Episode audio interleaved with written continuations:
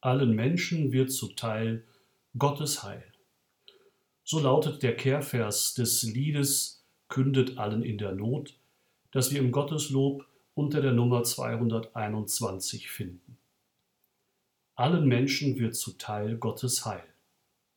Das ist das, wonach wir Menschen uns sehnen, egal ob wir alt oder jung, gesund oder krank, Mann oder Frau, weiß oder schwarz oder gelb sind. Wir sehnen uns nach dem Heil, weil um uns so vieles Unheil ist. Da tobt der Krieg in Syrien, da ist eine Pandemie, die alles wie mit einem Grauschleier bedeckt, da erkrankt ein lieber Mensch aus der Verwandtschaft oder Bekanntschaft, da gehen Ehen und Familien zu Bruch, da fühlt sich der eine oder andere innerlich leer ausgebrannt, da weiß jemand nicht, warum er überhaupt noch leben soll, da ihm alles sinnlos erscheint. Wir sehnen uns nach dem Heil, genauer, wir sehnen uns nach einem, der alles heil machen kann, nach dem, den wir mit dem aus der Mode gekommenen Wort Heiland nennen. Die Sehnsucht, das Heil, den Heiland zu sehen, verschlug Johannes den Täufer in die Wüste. Dort wollte er sich ganz auf die Ankunft des Messias vorbereiten. Und er wollte die Menschen wachrütteln durch seine Predigt, dass auch sie dem Herrn den Weg bereiten.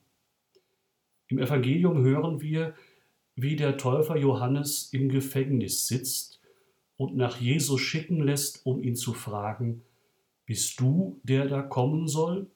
Bist du wirklich der Heiland? Jesus lässt ihm ausrichten, Blinde sehen, Lahme gehen, Aussätzige werden rein, Taube hören. Ja, ich bin der Heiland. In meiner Gegenwart werden die Menschen gesund, heil an Leib und Seele. Ist dieser Jesus wirklich der Heiland, der da kommen soll? Diese Frage stellen uns Christen jene Menschen, die nicht an ihn glauben. Auch viele Christen angefochten von einer unheilen Welt, fragen sich das. Unser Lied antwortet auf diese Fragen ähnlich wie es Jesus tat. In der dritten und vierten Strophe heißt es, aus Gestein und Wüstensand werden frische Wasser fließen, Quellen tränken dürres Land, überreich die Saaten sprießen. Blinde schauen zum Licht empor, Stumme werden Hymnen singen, Tauben öffnet sich das Ohr, wie ein Hirsch die Lahmen springen.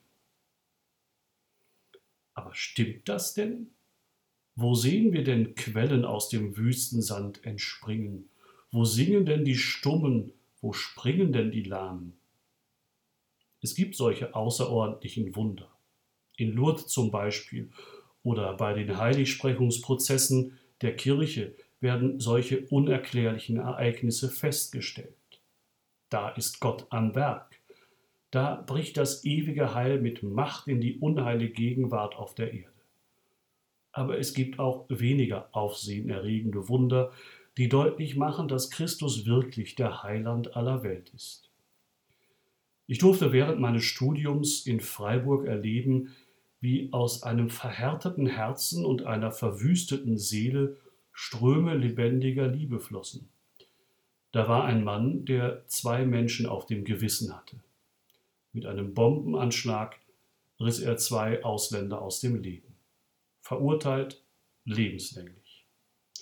Im Gefängnis kam er mit dem katholischen Seelsorger, bei dem ich wohnte, zusammen. Angesichts der Botschaft Jesu erkannte er seine tiefe Schuld.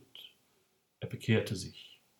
Nicht nur, dass er seine Schuld und seinen Glauben in Kunstwerken verarbeitete, nein, er wurde zu der Vertrauensperson für alle im Gefängnis. Wenn es zu Streit kam, vermittelte er zwischen den Insassen, den Wärtern, dem Anstaltsleiter.